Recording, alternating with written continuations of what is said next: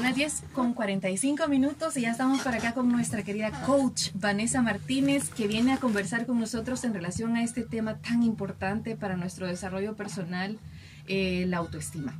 Buenos días, Vanessa, ¿cómo estás? Buenos días, un gusto acompañarles otro miércoles aquí compartiendo con tu audiencia y, y, feliz también de estar escuchando lo que la audiencia está diciendo respecto a la autoestima y la pregunta genial que hicieron de enlistar las cosas por las que me siento orgulloso o por las que yo me valoro a mí misma, que creo que es donde debemos de empezar para hablar de este tema. Podemos comenzar primero definiendo qué es la autoestima, Van. Así es, eh, es entender primero el término y la autoestima es la percepción eh, es la valorización que yo tengo y el juicio que hago alrededor de mí misma, que puede ser positivo o negativo.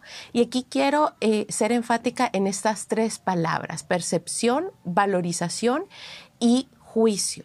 ¿Por qué? Porque la percepción parte del pensamiento que yo tengo de mí misma. Este pensamiento, como hablábamos fuera del aire, lo construimos desde la familia. Es como yo me percibo, si soy capaz de enlistar y de ver las cosas buenas y las cosas por mejorar que tengo. Eh, de ahí viene la valorización, que es el valor, la estima, la importancia que yo le doy a esas eh, características individuales que tengo. Y finalmente el juicio que es pararme desde una postura crítica negativa o desde una postura positiva. Y a mí me gusta comparar esto ahora con eh, a veces eh, pacientes que hemos atendido tienen esta percepción, eh, y aquí voy a hacer la analogía eh, que ellos pueden verse como estos anillos de sorpresita, digo yo. Estos anillos que salen en cualquiera de estas sorpresitas que son baratos o que son, y pues... Por cierto, yo estuve abriendo unas sorpresitas como han desmejorado las sorpresitas. Ahora ya no, te ponen, ya no le ponen los dulcitos que le ponían antes. Sí, que antes venía el, regalito y el dulcito, pero justo así. Es, eh, el valor de estas sorpresitas era, wow, ¿qué me voy a encontrar adentro? Entonces muchas personas cuando ven esta, eh, tienen esta visión introspectiva de sí mismos, de decir, yo me veo a mí mismo como este anillo de sorpresita, algo que tiene poca importancia, poco valor y que lo encuentro por todas partes. Mientras que la percepción que otros pueden tener alrededor de esa persona es decir, no, tú no eres un anillo de sorpresita, tú eres un anillo de, diamantes. por todas las cualidades que tú tienes adentro de ti mismo. Alguien mencionaba Victoria, el radio escucha, decía, eh, cosas que le gustan de ella, por ejemplo, el que no es rencorosa. Qué importante es empezar a ver los sentimientos buenos que tenemos, que son alta, de gran valor, que a veces no nos fijamos más en lo estético, en lo físico, que los ojos, que el pelo, y estas cosas que son pues como la sorpresita, o sea, son cosas... Son valiosas. Son valiosas, pero el verdadero valor debe estar hacia adentro. ¿Por qué? Porque si tú empiezas a darle ese valor, si tú empiezas a sentirte bonita, independientemente que tu pelo sea rebelde, que tu pelo sea esponjado, que tengas los ojos como los tengas, si tú reconoces el valor de lo bueno que hay adentro de ti, lo vas a empezar a irradiar. Entonces, muchas veces la gente, eh, como lo mencionaste hace un momentito, la gente eh, ve algunos valores que tú ni siquiera conoces de ti mismo. Y eso es lo que generalmente pasa con las personas que tienen una eh, autoestima eh, derrotada o derrumbada o una baja autoestima. Ahora que eh, esta percepción que tienen de sí mismos es una percepción negativa, es una percepción en la que sienten que no son capaces de cumplir metas, les da miedo y se atan a ese, a ese temor de no, de no ver los talentos que tienen o de simplemente no defender sus posturas o sus pensamientos. Entonces, eh, las personas con una baja autoestima tienden a tener una percepción totalmente distorsionada de lo que de lo que ellos son y de lo que ellos valen. Y cuando tienes una percepción distorsionada, entonces tú eres el que empieza a no darte el valor, que es la importancia, es la valía que tú tienes como persona. Y muchas veces conferimos ese valor a un tercero y decimos, es que yo me siento mal o me siento triste porque mi esposo no me valora o porque mis hijos no me valoran o porque mi jefe no me valora. Y transferimos esto a un tercero cuando la que debe de empezar a descubrirse y a enlistar estas cosas de por qué yo soy valiosa, de por qué me siento orgullosa de por qué soy eh, importante, somos nosotros mismos. Entonces, si nosotros no podemos tener esta autoimagen real y una autoimagen balanceada, ¿por qué digo balanceada?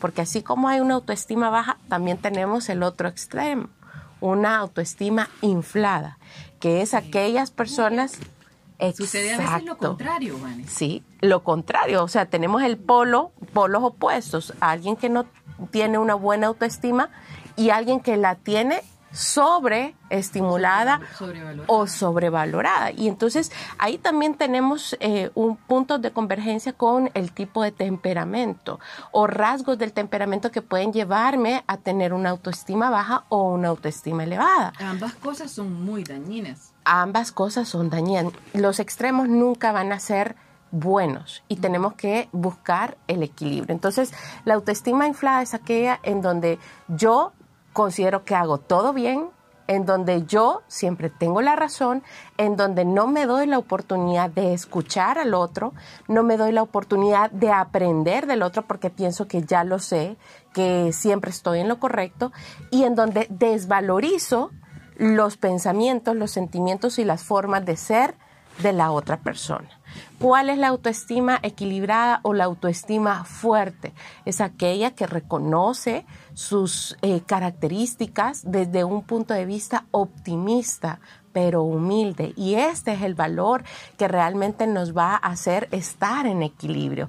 Cuando yo puedo enlistar todo lo bueno que soy, todo lo bueno que he logrado, como decía tu, tu audiencia, el hecho de que soy optimista y que tengo la capacidad de contagiar al resto es es una fortaleza que yo debo de utilizar no solamente a mi favor, sino también para poder transferir el optimismo a aquel que no lo siente. Entonces, eh, cuando yo soy capaz de reconocer estos talentos, estas habilidades y fortalezas que tengo y utilizarlas no solamente para mi beneficio propio, sino ponerlas al servicio de mi familia, de mi comunidad, de mi trabajo, empezamos a tener el equilibrio porque lo hacemos no desde el ego o desde la arrogancia, sino que lo hacemos desde la humildad importante reconocer ese, eh, lograr ese, ese equilibrio, Vane, que tú, que tú mencionas. Ni demasiado inflado ni demasiado bajo, ¿verdad? O sea, llegar eh, a un equilibrio y especialmente en este tiempo en el que, por ejemplo, se, ve, se ven muchos casos de violencia, que tal vez tienen que ver con la autoestima de, de la mujer.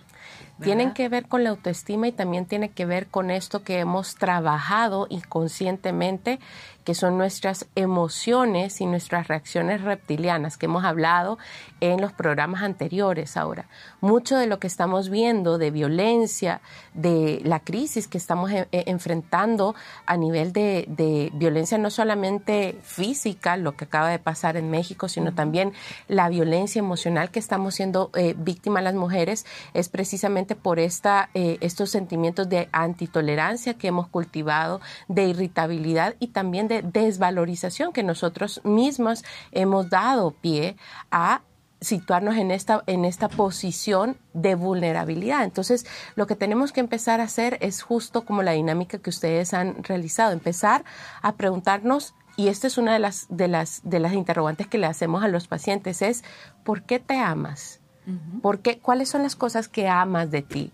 Y cuando tú dices la primera cosa, la primera, esa primera cosa que está en tu mente, te vas a dar cuenta que esa es una gran fortaleza en tu vida que muchas veces no estás consciente de ella. Y cuando empiezas a enlistar, alguien me decía en, en, en, terapia de coaching, me decía, pero es que yo tengo miedo que de sentirme como muy infladita al, al momento de hacer este, este listado. Y yo le decía, no, porque va a depender desde dónde te paras. Si te paras desde el ego, si te paras desde la postura de wow, qué increíble soy, mándenme a hacer otra puerta porque no quepo en ella, pues sí, e, eso es lo negativo. si te paras de repente, como lo decíamos fuera de micrófono, ante la postura de la hormiga, que tiene una función dentro del hormiguero, una, una función importante, por más pequeñita que sea. Así es ahora, por eso es que nosotros lo enlazamos con este ejercicio y con esta comparación de nuestra amiga la hormiguita. ¿Por qué? Porque la hormiguita nos enseña precisamente eso, el valor de la humildad. ¿Por qué? Porque las hormigas cada una, de, nosotros pensamos todas acarrean, todas hacen lo mismo. No, cada una tiene una función y ninguna compite, ninguna pelea por ser más que otra. La que es eh, forrajera, que es la que está recolectando y la que está almacenando, no está peleando con la, de, la que es soldado porque ella quiere ser soldado o porque es más, sino que todas trabajan en comunidad y en armonía, reconociendo que lo que cada una hace es importante, no solo para sí misma, sino para el bien colectivo.